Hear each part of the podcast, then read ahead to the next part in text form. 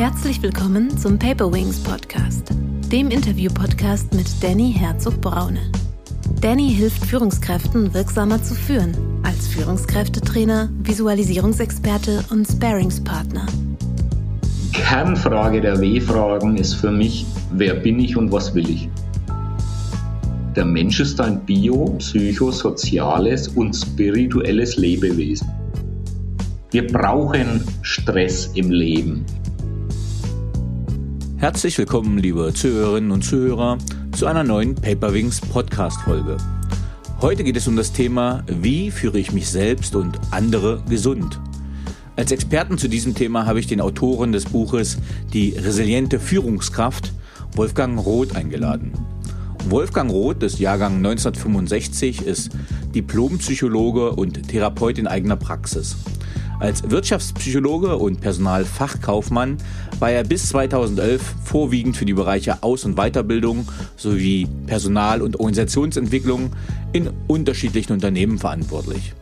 Seit seinem Wechsel in die Freiberuflichkeit arbeitet er als Berater und Therapeut mit den Schwerpunkten Führungskräftecoaching, Resilienzstärkung und Burnout-Prävention. 2014 gründete er das bekannte Institut für Resilienz, ein Kooperationsnetzwerk aus Spezialisten unterschiedlichster Fachrichtungen, sei es Arbeitsmedizin, Komplementärmedizin, Psychologie, Soziologie oder Pädagogik, um die Themen Resilienz, ganzheitliche Gesundheit und gesundes Führen gemeinsam weiter zu verbreiten. Über Vorträge, Workshops, Seminare und die Ausbildung zum Resilienzberater leistet er mit seinem Netzwerk Präventionsarbeit in Kindergärten, Schulen, Hochschulen und insbesondere in Unternehmen, um Gesundheitskompetenz bei Führungskräften zu fördern. Gemeinsam mit Wolfgang möchten wir unter dem Claim Resilienz und Führungskraft diese Geisteshaltung, diese Attitüde und dieses Ansehen weiter in Unternehmen zu breiten. Und deswegen freue ich mich sehr, dass Wolfgang heute hier ist. Herzlich willkommen, lieber Wolfgang. Danny, ganz herzlichen Dank für die Einladung und die wunderbare Einleitung.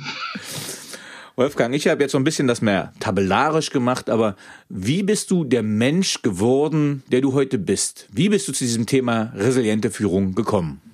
Ich, ich würde sagen, viel ist schon mal im Elternhaus oder hat im Elternhaus stattgefunden. Ich hatte äh, Eltern, die beide Kaufleute waren und ging deswegen zuerst auch mal den kaufmännischen Weg. Du hast es ja einleitend vorgestellt, also ich bin Wirtschaftsassistent, Personalfachkaufmann und war lang mit wirtschaftlichen Themen unterwegs und habe dann festgestellt, dass mich der Mensch noch ein bisschen tiefer interessiert und deswegen habe ich Psychologie studiert, damals noch mit dem Schwerpunkt Wirtschaftspsychologie. Aber damals war das, das Studium Psychologie natürlich noch wesentlich offener als heute. Und ich hatte die Chance, mich ja in den klinischen, therapeutischen, spirituellen Bereich gleichzeitig mit zu befassen. Ja. Was verstehst Und, du unter spirituell? Spirituell im Sinne von begeisternd, Werte, Sinnhaftigkeit und an mancher Stelle sogar Träumen mit dabei. Wir leben mittlerweile in einer Zeit, wo wir uns das Träumen und die Träume und Visionen aus meiner Wahrnehmung viel zu schnell verbieten. Mhm. Ähm, ja, du hast ja da im Prinzip mit den Wörtern, die du gerade äh, mit Sinnhaftigkeit, Sinn, äh, sind wir ja schon ganz stark auch in dem Thema, wenn wir schauen äh, Generation Y, wenn wir schauen Simon Sinek, äh, die Suche nach dem Purpose, die Frage nach dem Why. Ähm, das heißt, auf einem wenn wir es erstmal knallhart rational nehmen, wir sind auf einem Arbeitnehmermarkt. Das heißt, der Arbeitnehmer kann sich zusehen, zunehmend aussuchen, ähm, wo er arbeiten möchte bei der ansprechenden Qualifikation. Ähm, und das macht er in einem Unternehmen, wo er das kann ich aus eigener Erfahrung sagen, aus Vorstellungsgesprächen, die ich selber geführt habe, wo Leute sagen, na, ich möchte alten Leuten keine Versicherung andrehen, die zu ihrem Schaden sind. Ich möchte was Sinnvolles tun. Das heißt, die Leute suchen sich das aus und auch in dem einfachsten Level, sage ich mal, im Callcenter-Bereich äh, gibt es dankenswerterweise die Option. Und das wäre jetzt für dich zum Beispiel auch so ein spirituelles äh, Element, weil für mich klingt spirituell doch so esoterisch und damit für den Wirtschaftskreis erstmal, wo die sagen, oh, oh, spirituell, das klingt nach Esoterik. Was hat denn das mit Wirtschaft zu tun? Nee, für mich gibt es eine sehr geerdete irdische Spiritualität, die wirklich mit Werten, mit einer Sinnhaftigkeit vielleicht sogar mit einer Berufung mhm. zu tun hat, weil ganz viele Menschen, die zu mir in die Praxis kommen, die haben Berufe mhm. Und sitzen so da und sagen, ja, ich bin sogar erfolgreich in meinem Beruf, aber irgendwie fühlt sich's nicht so an, als ob es meine Berufung wäre, die mir die Sinnhaftigkeit verleiht, die ich mir wünsche für mein Leben. Mhm. Ich habe dein Buch, ja, ich will mal sagen, ich finde, es ist sehr, sehr inhaltsdicht. Also es ist viel Inhalt, es ist nicht viel Blabla, es ist schön geschrieben, es ist anschaulich beschrieben. Du hast auch schöne, schöne Beispiele drin. Aber für mich war es auch wie so ein kleines Manifest, sage ich mal, wo man sagt, okay, was ist Anspruch und Zielrichtung für eine Führungskraft? Wie würdest du dein Buch im Gesamten, ja, für wen ist das? Was soll es vermitteln? Was, ja, für wen ist es und was beinhaltet das Buch? Es ist für alle Menschen, die sich fürs Thema Gesundheit, Salutogenese und Resilienz interessieren. Weil diese, dieser Titel, die resiliente Führungskraft, könnte in die Irre leiten, indem man denkt, dass es nur für Führungskräfte ist. Es geht aber auch um gesunde und resiliente Selbst Führung. Das heißt, jeder, der wissen möchte, wie ich mein eigenes Leben, mein eigenes Dasein gesünder, resilienter gestalten kann, der lernt natürlich in der Selbstreflexion und Übung genauso, was er tun kann, wenn er Mitarbeitende hat, um für die das Zusammenarbeiten, das Leben gesünder und resilienter zu gestalten. Also das Buch für alle geeignet, nicht nur für Führungskräfte, sondern alle, die sich auch selbst führen wollen und ja. das Ganze gesund machen wollen. Ja. Jetzt hast du äh, bis zum Lesen deines Buches kannte ich diesen Begriff noch überhaupt nicht und dann kann ich mir gut vorstellen, dass es anderen auch so geht. Was ist der, was bedeutet der Begriff Salutogenese? Salus, die Gesundheit, Genese, die Entstehung. Mhm. Wie entsteht, erwächst Gesundheit? Was ist ein gesundes Leben? Was ist ein gesunder Mensch? Spannend. Dein Buch beginnt mit den W-Fragen. Äh, was sind die W-Fragen? Die, Kernfra die Kernfrage der W-Fragen ist für mich, wer bin ich und was will ich? Mhm. Und wer bin ich beinhaltet, wer bin ich denn als Lebewesen Mensch? Und ich kann es gar nicht häufig genug betonen. Ich glaube, dass wir uns an mancher Stelle etwas verirrt haben in unserem Menschsein und in unserem Leben und Zusammenleben. Wir betrachten, was Resilienz ist, ohne zu betrachten, wer hat denn letztendlich diese Resilienz. Es geht doch immer um den Menschen.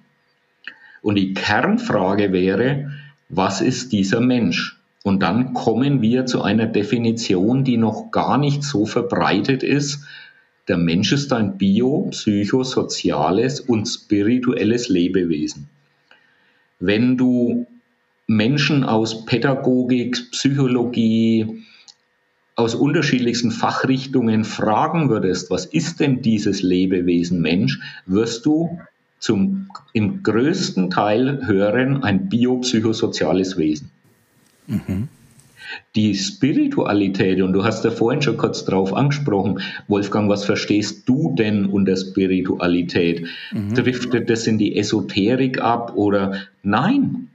Die WHO hat in den 90er Jahren die Spiritualität als Bestandteil der Gesundheit integriert. Die WHO, wir reden hier nicht über irgendwelche esoterischen Zirkel, mhm. sondern wir reden darüber, dass Gesundheit eigentlich offiziell in der Definition diese vier Aspekte beinhaltet. Und deswegen wäre für mich die, die erste Kernfrage und W-Frage, wer bin ich denn als Lebewesen und was zeichnet ein gesundes Lebewesen aus? Wie komme ich auf die Antwort? über dem Delphi-Tempel oder am Apollo-Tempel äh, ist eingraviert, ähm, erkenne dich selbst. Mhm.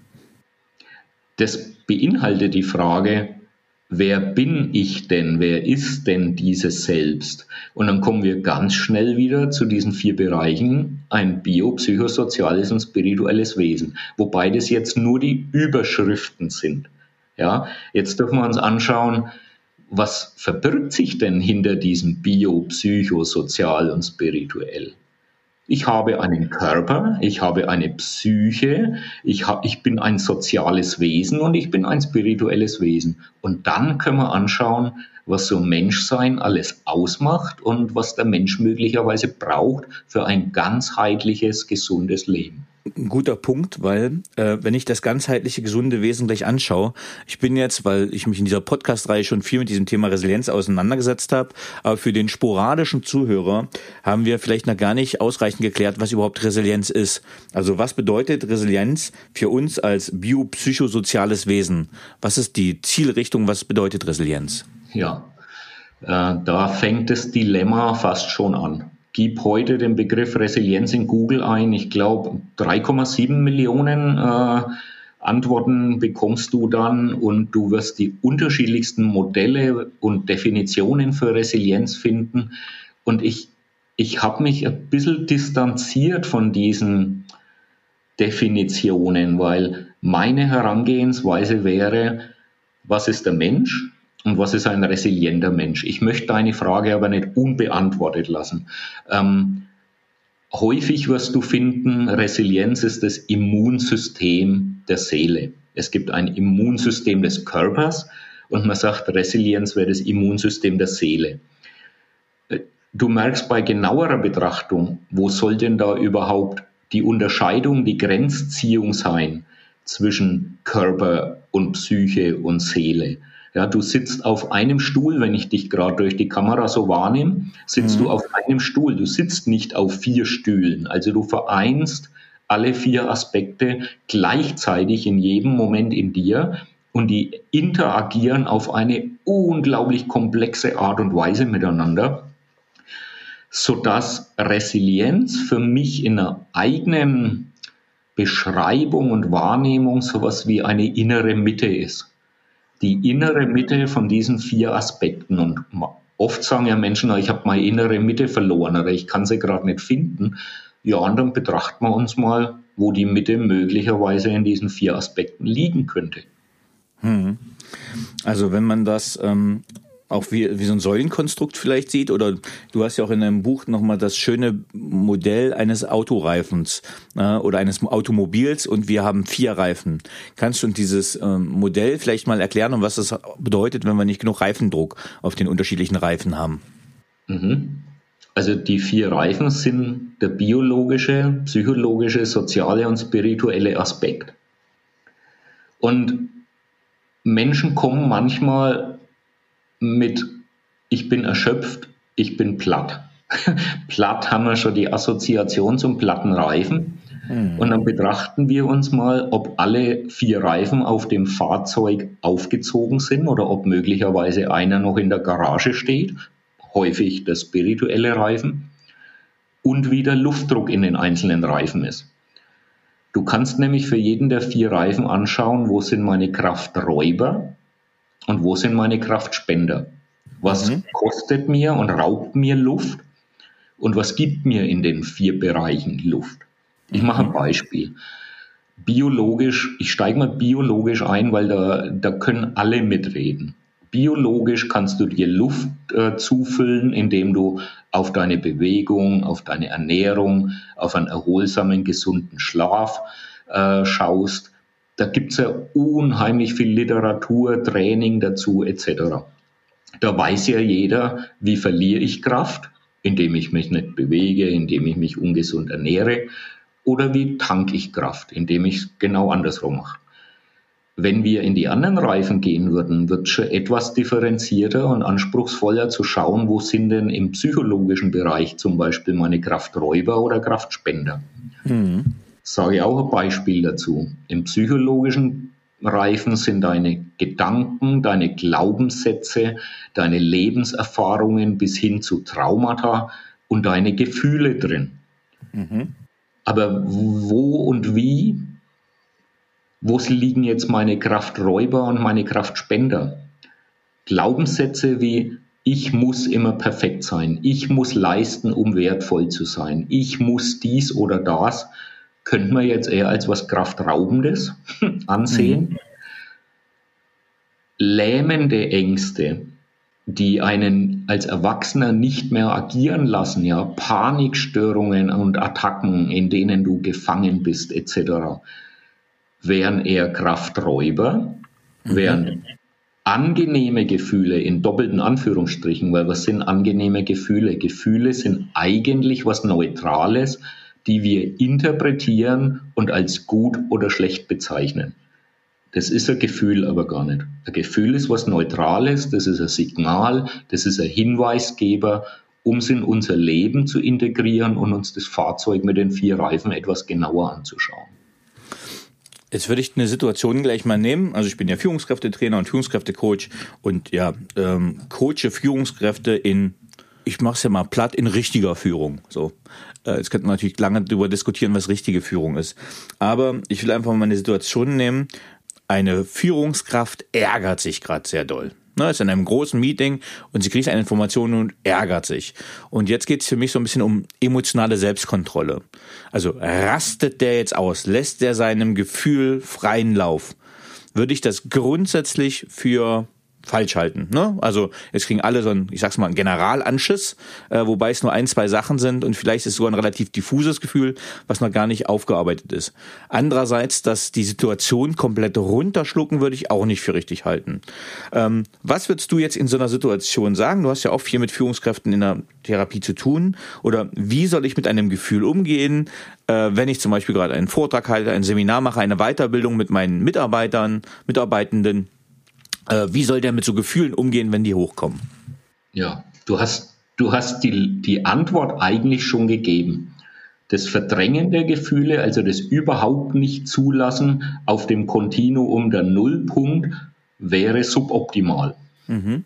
Die 100 es eskalieren zu lassen und es nicht mehr in Anführungsstrichen kontrollieren zu können, wo mich das Gefühl mehr oder weniger übermannt, überfraut, wegbeamt, ist auch suboptimal. Also wäre es sinnvoll, dieses Gefühl in einer ausbalancierten Mitte, weil immer mhm. die Dosis, die Dosis macht das Gift, ja, in einer ausbalancierten Mitte halten zu können. Aber was braucht es im Vorfeld? Ich darf mit diesem Gefühl oder diesen Gefühlen trainiert haben vorher. Ja, im Körperbereich gehst du auch nicht untrainiert ins Studio und versuchst 100 Kilo zu heben, mhm. sondern du arbeitest dich ran, dass du irgendwann souverän mit diesem Gewicht umgehen kannst. Und auf der Gefühlsebene ist es nicht viel anders. Du brauchst den kontinuierlichen Umgang mit einem Gefühl, um dann die goldene Mitte zu finden. Und jetzt ganz persönliche Frage. Gibt es bei dir möglicherweise auch Gefühle, weil bei mir gibt es die, mit denen ich nicht unbedingt in Verbindung sein möchte und trainieren möchte. Hm. Ja. ja. Also wenn, wenn bei mir die, die Traurigkeit, der Schmerz, die Angst, die Ohnmacht etc., wenn sowas spürbar wird, bleibe ich manchmal nicht da, um mit dieser Handel im übertragenen Sinne zu trainieren, sondern lenke mich ab und sage, nee, da habe ich jetzt keine Lust drauf. Ich will mhm. die Traurigkeit nicht spüren, ich will die Angst nicht spüren, ich will die Ohnmacht nicht spüren. Und dann passiert sowas, wie du schilderst, dann sind Menschen, zum Beispiel in Vorstandssitzungen oder in Meetings, relativ untrainiert mit einem Gefühl, werden aber angetriggert in diesem Gefühl und können es dann nicht handeln. Also um es in einem Satz zu formulieren, du, wir dürften mit diesen Gefühlen trainieren, um dann nicht auf 0 oder 100 zu gehen in dem Moment, wo die angetriggert werden. Wie kann ich mir das vorstellen? Also ich, ich überlege tatsächlich, weil das ist ja, wir reden ja auch gerade jetzt hier in, über professionelle Szenarien. Ja. Und äh, ich habe auch in anderen Podcasts, gerade wenn ich das Thema Mann-Frau mal thematisiere, ich zitiere jetzt einfach mal äh, Birkenbiel, auch wenn die vielleicht nicht mehr unbedingt zeitgemäß ist, aber äh, die einen Menschen kommen vom Mars, die anderen von der Venus. So einfach mal die Polarisiere oder die Pole aufmachen.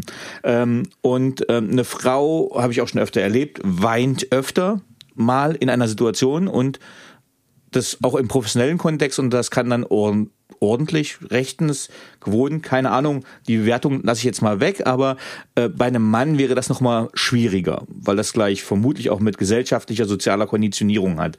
Aber wie soll ich das denn jetzt üben? Also ich, ich überspitze, soll ich jetzt, ich kriege jetzt in einer großen Vorstandssitzung, da schießt mir einer richtig einen rein und sagt, hier die Zahlen sind schlimm und die führen den Bereich nicht und jetzt übermannt mich an, wo ich sage, ich habe mir so viel Mühe gegeben und jetzt kriege ich so und wie soll ich in der Situation üben? Soll ich so ein bisschen, ein bisschen weinen, ein bisschen was wegstecken, ein bisschen lächeln? Äh, weil das ist ja ein reales Szenario und da ver, ver, ver, weiß ich nicht, wie man das als Führungskraft einen Tipp geben kann. Wie übt man da seine Gefühle? Ja, also das, du sprichst einen elementaren Punkt an. Du übst diese, diesen Umgang mit den Gefühlen natürlich nicht in der Situation, ja, mhm. weil äh, ich sag mal in einer Vorstandssitzung dann die Gefühle zu trainieren wäre nicht unbedingt der Platz, äh, wo es wo es stimmig ist, ja.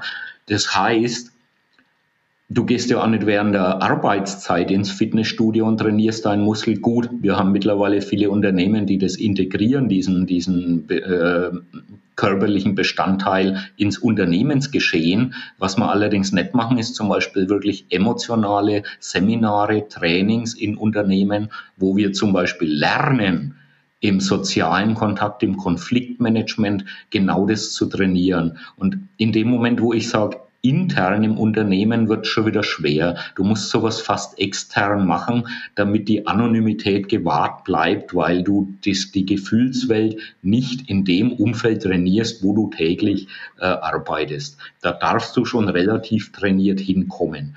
Und das ist das Defizit bei uns noch, dass wir weder im Kindergarten, Schule, Ausbildungsbetrieb, Hochschule äh, emotionales Training machen in der Form, wie es benötigt würde. Äh, jetzt bringe ich einen neuen Begriff mit rein, innere Kinder. Mhm. Innere Kinder sind die, die Glaubenssätze und Gefühle, die wir als Kind damals abgespeichert hatten. Ja? Und ich habe schon so viel äh, Geschäftsführer, Vorstände, Politiker erlebt, bei denen in bestimmten Situationen die inneren Kinder auf eine Art und Weise getriggert wurden, wo sie dann in der Öffentlichkeit oder in, in diesen äh, Situationen nicht adäquat damit umgehen konnten. Die hätten also vorher emotionales Training gebraucht. Und das ist noch nicht so weit verbreitet. Wir trainieren eher Kognition, Intellekt und weniger diese emotionale Ebene. Also für mich, ähm, ich versuche mal eine Analogie oder eine Metapher aufzumachen. Für mich ist es dann ganz oft so, ähm, na, man hat so eine Maske und man hält immer länger eine Maske wie in so einem griechischen Chor. Ähm, das heißt, möglichst emotionslos, möglichst regungslos. Äh, wer das übrigens perfekt kann, ich habe viel mit amerikanischen Soldaten zusammengearbeitet. Also die zeigen nie irgendwas. Die gucken immer so leicht grimmig, aber nie richtig böse. Die lächeln aber auch nie. Das heißt, die haben äh, also komplettes Pokerface. Die zeigen nie ja. was. Da konnte man nie was rauslernen. Ich, meine, ich nehme jetzt auch mal bewusst hier, ich habe so Marines gearbeitet. Ich glaube, da wird das auch natürlich ganz klar knallhart konditioniert ja. aber auch in, im Bereich Führung. Äh, wir haben ja auch so gesellschaftliche Glaubenssätze. Ähm, zeig keine Schwäche, sei kein Weichei, beiß dich durch, da musst du mal durch. Wir leben im Change, wir leben in der Transformation, sei agil, pass dich an. Ähm, und das kann natürlich auch zu, zu Überforderungen führen.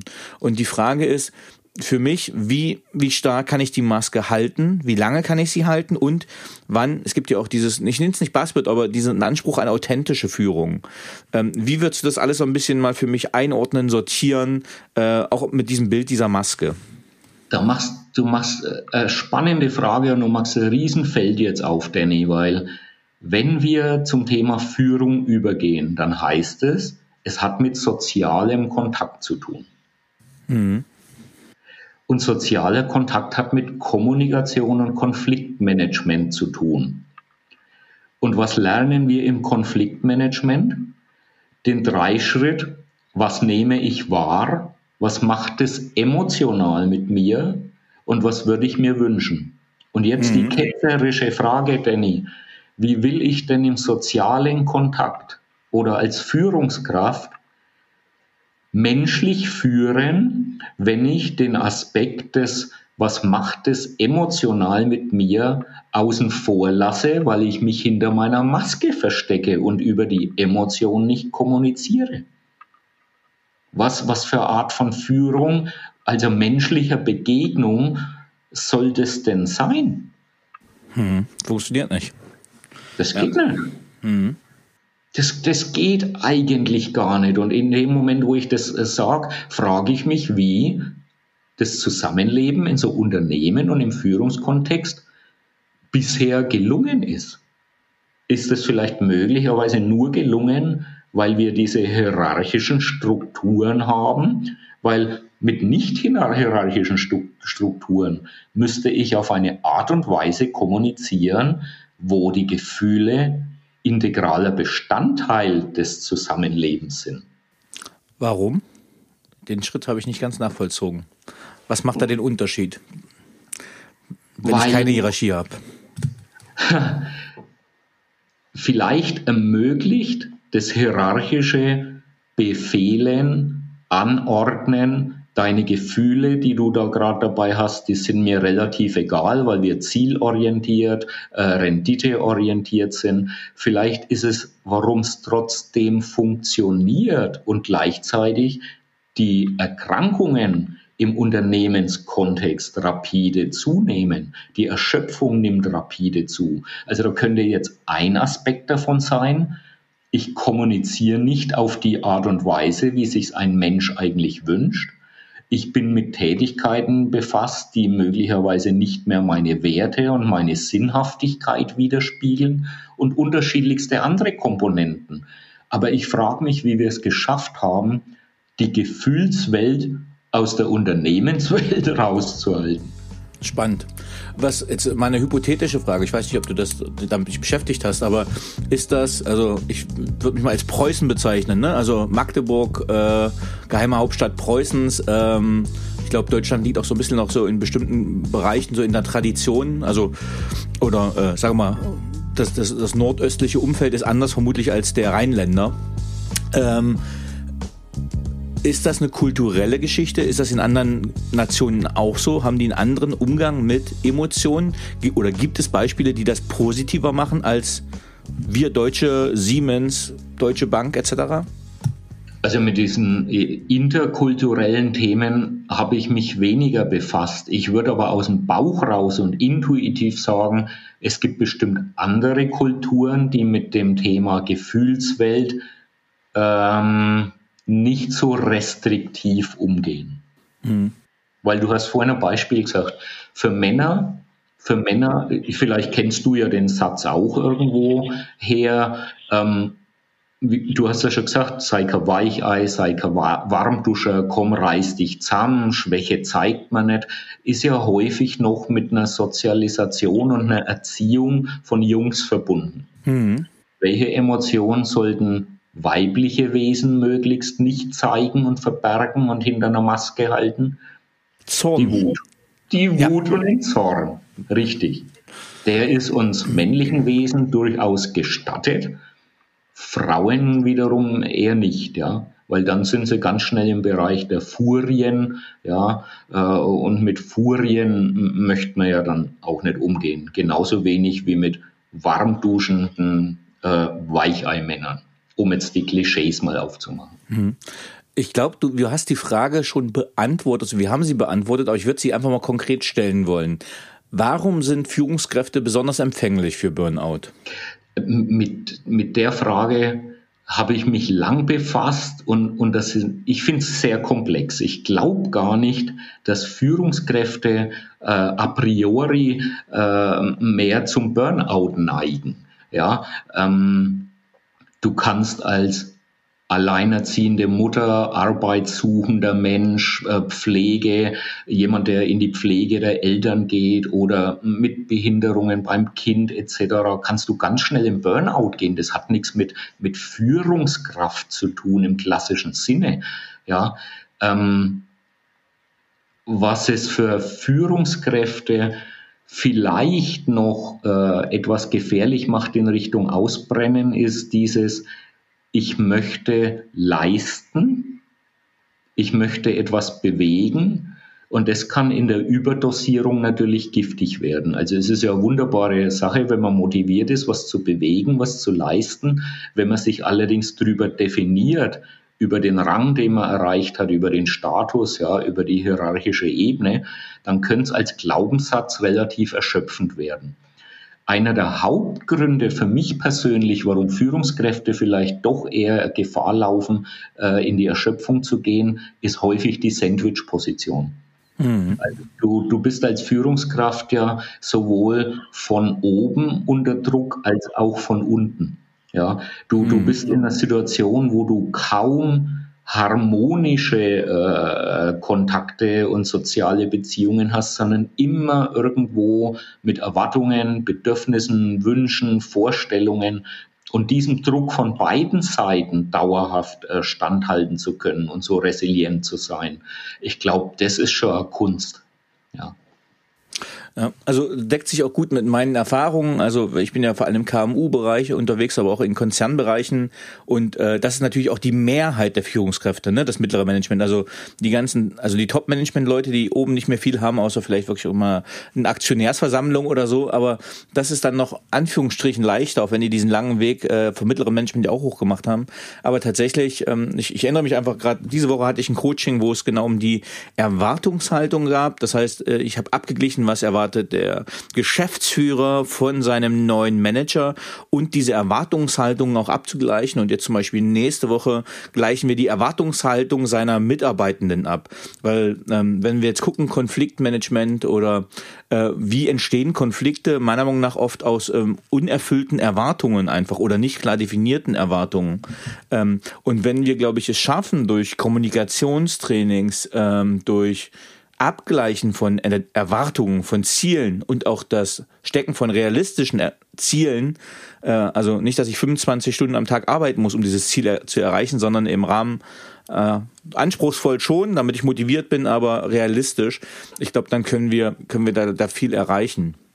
Und wenn wir diese, diese Sachebene, die du gerade äh, im Fokus hattest, durch die emotionale Ebene ergänzen, weil warum kündigen denn heute so viel äh, äh, Mitarbeitende?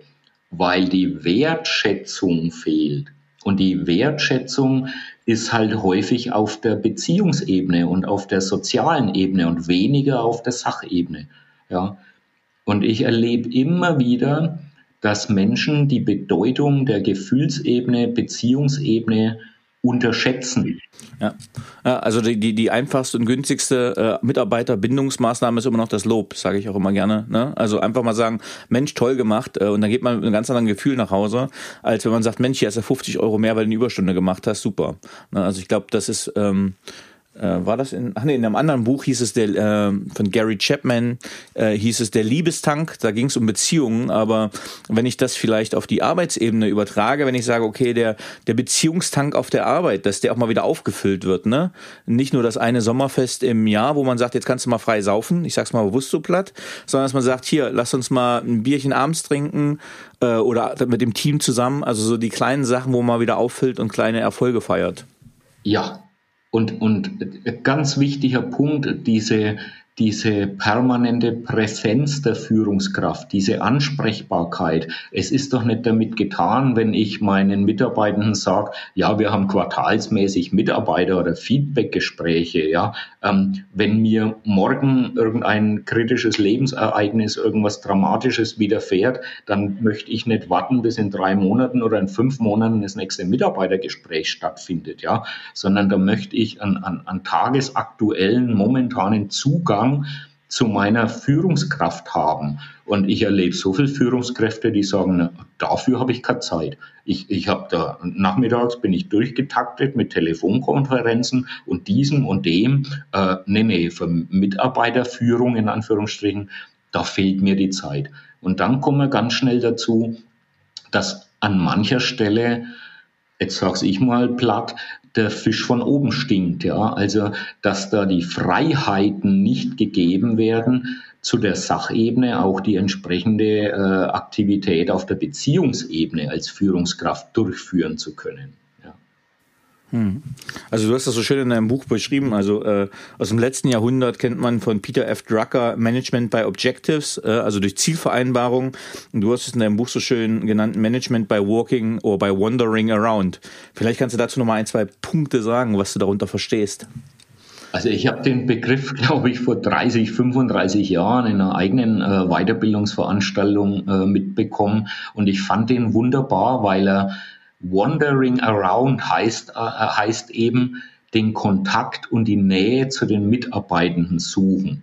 Mhm. Wie viele Führungskräfte sitzen denn in ihrem Büro und proklamieren, äh, meine Tür ist offen, aber sie gehen nicht raus und vor Ort. Also ich habe in einem, in, einem, in einem Konzern gearbeitet, wo sehr viel äh, Drucker, Rolleure, äh, Menschen in der Produktion da waren. Für die war es ein Riesengeschenk, wenn die Geschäftsführung mal durch die Produktionhallen an die Druckmaschine ranging und einfach nur Hallo gesagt hat. Das war für diese Menschen eine Streicheleinheit, ein Lob, eine Wertschätzung, sondersgleichen. Mehr wollten die gar nicht. Und wenn dann eine Geschäftsführung oder Produktionsleitung kam, die das nicht praktiziert hat, dann war das der Untergang für die. Dann war das sowas von, oh, der wertschätzt uns überhaupt nicht und unsere Arbeit, der könnte sie doch einmal blicken lassen, der muss doch nicht lang mit uns reden, sondern einfach nur Hallo sagen. Wir dürfen solche Aspekte der menschlichen Begegnung nicht unterschätzen. Und ich glaube, da können wir noch ein bisschen was lernen in unseren Unternehmenskulturen. Hm. Du hast ähm, ja auch von 4S gesprochen in deinem Buch, von vier Resilienzfaktoren. Was, was sind die, diese Faktoren und was bedeuten, bedeuten die? Mhm. Ich finde es ich find's eine schöne, äh, schöne Merkhilfe, ne? diese vier großen S. Es ist Selbstvertrauen, es ist soziale Unterstützung, es ist Sinn, und mittlerweile hat man festgestellt, dass der Gefühlsaspekt, und wir wiederholen uns jetzt immer wieder, diese Gefühle sind so wichtig und das Selbstmitgefühl immens wichtig für unsere Resilienz ist. Was ist das Selbstmitgefühl? Was versteht man darunter? Jetzt wird es dann ein bisschen psychologischer und wissenschaftlicher. Ähm, Im Selbstvertrauen gibt es ein Selbstwertgefühl. Aber dieser Wert ist häufig eher eine kognitive Einschätzung. Ja, ähm, ich halte mich für wertvoll. Ich habe meine Glaubenssätze hin zu einem wertvollen, unterstützenden hin äh, transformiert. Vielleicht kennst du den Moment, wo du sagst, ich schaue in den Spiegel und sage, ich bin schön. Du spürst es und fühlst es aber noch nicht. Das heißt, diese Selbstwertschätzung darf durch Selbstmitgefühl ergänzt werden und dann wird's rund. Okay, das lasse ich einfach mal wirken. Ähm, wenn wir in den Bereich Führung gehen und wir haben so, ich sage mal, aktuelle Wörter und das hört man auch viel im HR-Bereich. Und wir hatten jetzt gerade, also wir sind jetzt, äh, im, wir nehmen gerade auf September 21. Wir haben gerade ein langes Corona-Lockdown-Jahr hinter uns. Äh, die Leute wurden nochmal entkoppelt von ihren sozialen Beziehungen, von ihren Kollegen, äh, mussten relativ viel stemmen zu Hause äh, unter vielleicht nicht optimalen Arbeitsbedingungen äh, mit äh, Homeschooling, was mich auch betroffen hat. Das heißt eigentlich nochmal zusätzliche Erschöpfungs Kriterien. Und jetzt wird ja auch mit diesen Begriffen viel gearbeitet, Stress, Burnout und Psychosomatik. Was können wir unter diesen Begriffen verstehen? Wenn wir jetzt allein über den, den Begriff Stress äh, uns vertiefen wollten, äh, könnten wir wahrscheinlich ein ganzes Interview drüber machen. Hm. Stress, Stress ist lebensnotwendig für uns. Einer der größten Stressforscher, Hans Selye, hat damals den Satz in etwa formuliert, kein Stress ist tot. Das ist Flatline. wir brauchen Stress im Leben. Hm. Wo, worüber wir häufig reden, wenn wir sagen, ah, der Stress macht krank, der Stress macht krank. Es ist nicht der Stress, es ist der chronische Stress, der nicht mehr in die Entspannung gehen kann. Ja, also wo die Anspannung nicht mehr durch die Entspannung abgelöst werden kann. Wenn es stecken bleibt im permanenten Stress, dann ist es nicht mehr gesund. Wobei man definieren würde, was ist denn dann Gesundheit? Und dann kommen wir wieder zum Menschen. Ja. Mhm. Wir kommen immer wieder auf die Frage, wo sind unsere biopsychosozialen und spirituellen Kraftspender und Krafträuber. Und wir können als Menschen sehr, sehr gut mit Stress leben. Ja, also ich frage mich manchmal, wie unser Körper und unsere Seele das, was wir uns da antun, mhm. überhaupt so lang aushält. Ja, jetzt hast du den Begriff Burnout. Burnout ist ein, Be ist, ist ein Begriff, der hat eigentlich noch gar keine richtige Definition. Man sucht sich, man versucht sich zu nähern einer Definition, ja. Burnout ist ja auch noch nicht, ich glaube, es ist jetzt angedacht, als Krankheit aufgenommen. Äh, es soll jetzt, glaube ich, zukünftig im ICD-10 oder im DSM soll es als Krankheit mit aufgelistet werden. Aber bisher ist es ja noch nicht mal als Krankheit anerkannt worden. Das, was als Burnout genannt wurde, war ja häufig die Depression oder die mhm. Erschöpfungsdepression.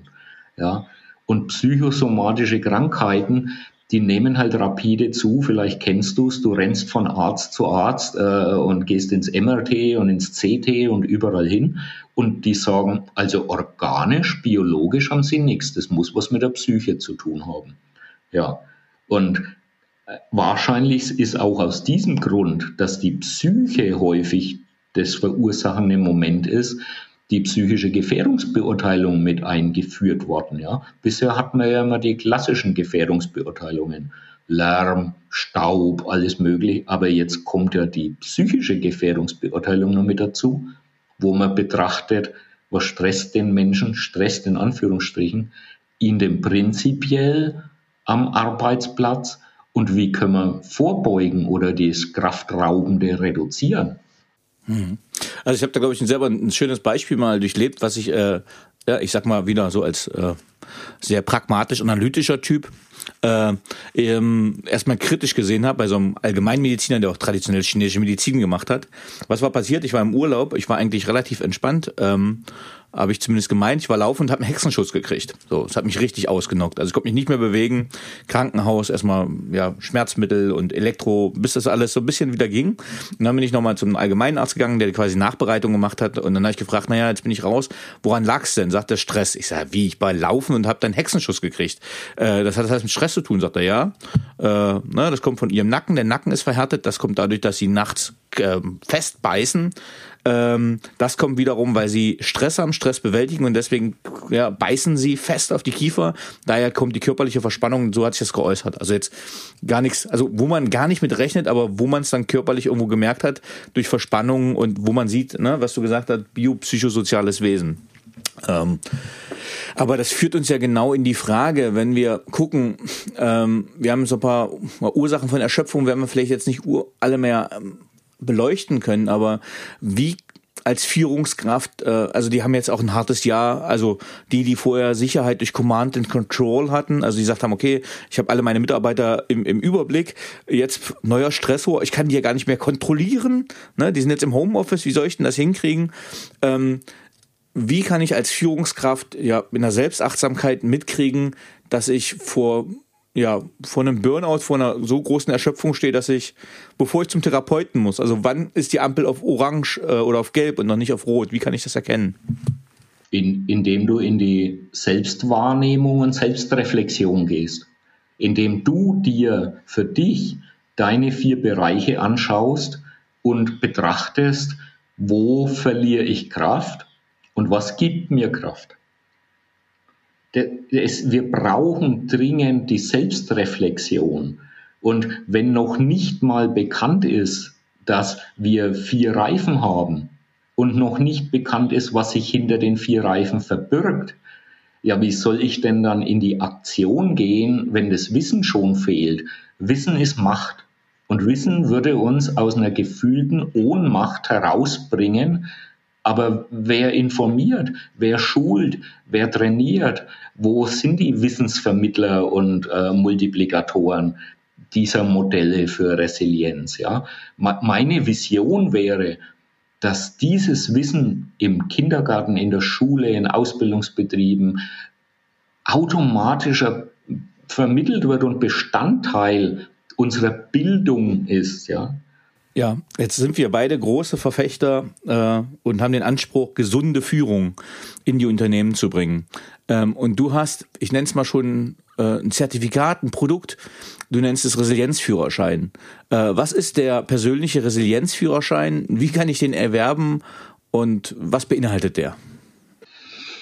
Ja, den Resilienzführerschein kannst du in der Resilienzberaterinnen-Ausbildung in vier Tagen machen. Du lernst dich in diesen vier Tagen so intensiv in diesen vier Bereichen kennen. Und jetzt, jetzt ist natürlich klar, du kannst danach nicht tief tauchen und Wettkampf schwimmen, aber du weißt, ich kann ins Wasser, ich kann mich da über Wasser halten und der Rest ist Training. Immer während des Training. Ja, mhm. Wenn ich zweimal ins Fitnessstudio gehe, bekomme ich keinen Sixpack. Und wenn ich eine Resilienzberater-Innenausbildung mache, habe ich auch noch keinen emotionalen, spirituellen, sozialen und biologischen Sixpack. Aber ich habe die Grundkenntnisse. Weißt, wir machen doch irgendwann mal einen Autoführerschein. Das sind wir mhm. nicht geübt, nicht sehr geübt. Wir haben unser Zertifikat, aber Autofahren lernen wir über die Zeit. Wir lernen ein Instrument. Wir lernen schwimmen. Wir fangen immer irgendwann mal an und diese vier Tage, die kann dir keiner mehr nehmen, weil du dann weißt, wie dieser Wagen mit vier Rädern aufgebaut ist, welche Reifen der hat und wie du die immer wieder eigenständig, und das ist mir sehr wichtig, eigenständig und selbstwirksam mit Luft befüllen kannst. Sehr schön. Ähm, wenn wir unser na, bisher ungefähr 45-minütiges Gespräch mal zusammenfassen würden, ähm, und so ein paar Tipps zusammenstellen würden, ähm, was würdest du sagen in knackigen Sätzen, wie gelingt resiliente Führung? Durch resiliente Selbstführung. Und wie gelingt resiliente Selbstführung? Indem ich mir die vier Reifen bewusst mache und sie trainiere. Ich kann nicht resilient führen, andere Menschen führen, wenn ich selber nicht resilient bin. Ja, also zumindest nicht weiß, wie Resilienz in Anführungsstrichen erwächst, entsteht, ja, wie soll ich dann resilient führen? Jemand, der noch nicht mal weiß, dass Menschen biopsychosoziale und spirituelle Wesen sind und er selbst ja auch oder sie selbst, wie soll der Menschen in diesen vier Bereichen überhaupt wahrnehmen, wertschätzen und führen? Und ich glaube, wenn er das gelernt hat, dann die drei Aufrufe hinschauen, hinhören und hinspüren zu den Mitarbeitern, um zu gucken, wie könnte der Reifendruck bei meinen Mitarbeitenden aussehen. Und es hängt mit dem Hinspüren, es fängt mit dem Hinspüren bei dir selber an. Und da schließt sich jetzt der Kreis wieder. Wollen wir wirklich uns selbst in allem, was wir spüren, wahrnehmen? Oder wollen wir bestimmte Emotionen, Glaubenssätze möglicherweise gar nicht wahrnehmen? Und wenn ich das bei mir nicht will, möchte ich es natürlich auch bei anderen nicht, weil sonst triggern die mich an und ich gehe automatisch in Resonanz. Das heißt, wir beenden unseren Hauptteil äh, mit dem Aufruf, spürt in euch hinein, lernt selbst achtsam auf euch zu hören, denn nur dann könnt ihr auch die anderen sehen und hören.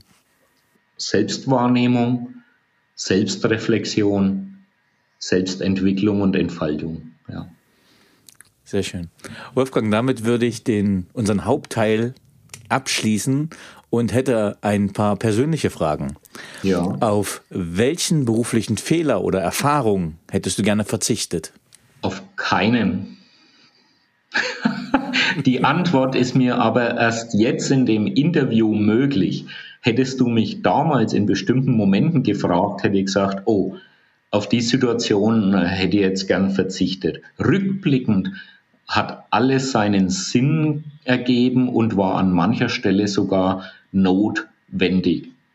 Auf welche berufliche Leistung bist du besonders stolz? Auf die, dass mich nach 25 Jahren immer noch ehemalige Auszubildende kontaktieren und mich um Impulse, Rat oder Unterstützung fragen. Weil mir das zeigt, dass irgendetwas an Bindung, Verbindung, Begegnung stattgefunden hat, die nach, Nachwirkungen hat und dass ich noch nicht vergessen bin in meinem Wirken vor 25 Jahren. Das passt auch zu einer der letzten Folgen mit Sebastian Probst-Pradigol, der neurowissenschaftlich nachgewiesen hat oder an Studien gezeigt hat, dass Verbundenheit eines der wichtigsten äh, menschlichen Bedürfnisse überhaupt ist und wenn es diese nicht gibt, auch zu körperlichen Schmerzen führt. Also neurowissenschaftlich auch nachgewiesen. Deswegen auch nochmal ein schöner Punkt zu unserem Thema. Ähm, welche Fähigkeit bzw. Fertigkeit möchtest du gerne haben, die du noch nicht hast? Ich glaube, es ist alles in bestimmter Ausprägung vorhanden. Was ich mir noch etwas mehr äh, wünschen würde, wäre sowas wie innere Gelassenheit und innerer Frieden und an mancher Stelle einen trainierteren Geduldsmuskel. ich ich finde es spannend, dass äh, du bist jetzt der Zweite, von dem ich das immer suggeriert hätte. Das eine war Dr. Horst Pollmann, bei dem ich ein Seminar zur Idiolektik gemacht habe und der auch Therapeut ist und Psychologe ist. Und wo ich denke, boah, ist der geduldig, kann der lange zuhören, da kannst du so viel lernen. Aber äh, er hat quasi fast nahezu das Gleiche gesagt. Und äh, ja, äh, das ist wahrscheinlich das Bedürfnis nach Mastery, also der, der Meisterhaftigkeit, die immer noch weiter auszubauen. ähm, welches Buch oder Bücher haben dich am meisten geprägt bzw. dein Leben beeinflusst? Also ganz intensiv empfinde ich Viktor Frankl mit, mein, mit seiner Geschichte und mit seiner, mit seiner Aussage trotzdem Ja zum Leben sagen. Ich schätze sehr den Erich Fromm mit Haben oder Sein. Ja. Und im Psychotherapeutischen äh, war für mich Alice Miller mit ihrem Das Drama des begabten Kindes sowas wie ein Einstieg.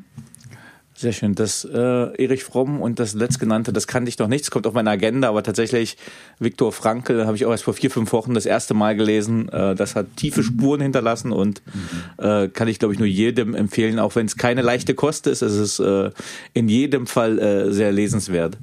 Ähm, welche drei Personen haben deine berufliche Entwicklung maßgeblich beeinflusst? An erster Stelle meine Eltern. ich glaube, da war am Anfang so viel Prägung und Sozialisierung bis hin zur Konditionierung dabei, dass der wirtschaftliche Einstieg fast vorprogrammiert war im wahrsten Sinne des Wortes.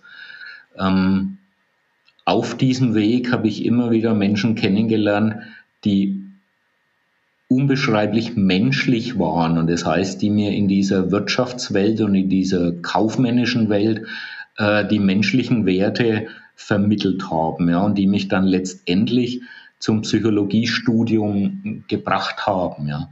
Ähm, jetzt weiß ich natürlich nicht, ob du irgendwo, ob du jetzt gedacht oder erwartet hast, dass es so große Persönlichkeiten oder Bekanntheiten sind. Nee, es sind oft in meinem Leben persönliche Begegnungen gewesen, die einfach in der Tiefe stattgefunden haben, die mich dann, ja, wo sich, wo sich Informationen und Wege dann gefügt haben. Ja. Hm. Die Frage ist mal ganz bewusst offen gestellt, weil ich das spannend finde von Eltern über Lehrer über äh, es war das Buch von Elon Musk äh, etc. Also ich glaube, die Bandbreite ist immer sehr spannend und deswegen bin ich auch immer gespannt auf die Antworten, weil das jeder für sich so unterschiedlich äh, sehen kann. Auch aus der größten Krise, äh, weil der letzte Chef so unangenehm war, äh, kann ja dazu führen, dass ich freier Trainer, Coach, Berater werde. Äh, und im Prinzip danke ich ihm dann, dass er mich dahin gestoßen hat als Beispiel. Ne? Ja. Äh, ja. ja. Ähm, was möchtest du am Ende deines Lebens von dir sagen können, erreicht zu haben? Meine Gabe, als Aufgabe in Hingabe gelebt zu haben. Toll. Hast du ein Lebensmotto? Und wenn ja, wie lautet es? Einfach sein.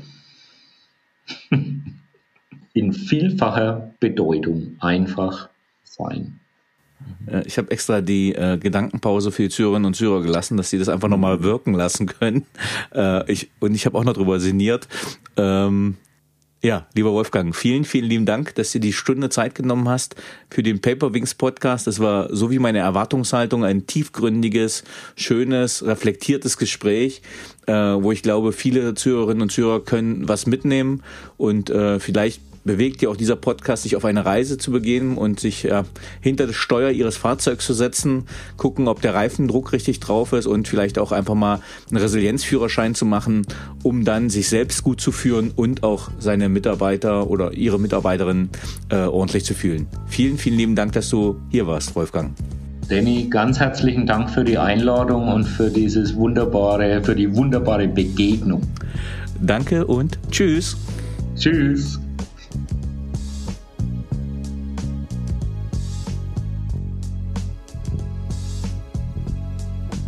So, liebe Zuhörerinnen und Zuhörer, ich hoffe, Ihnen hat dieser Podcast gefallen.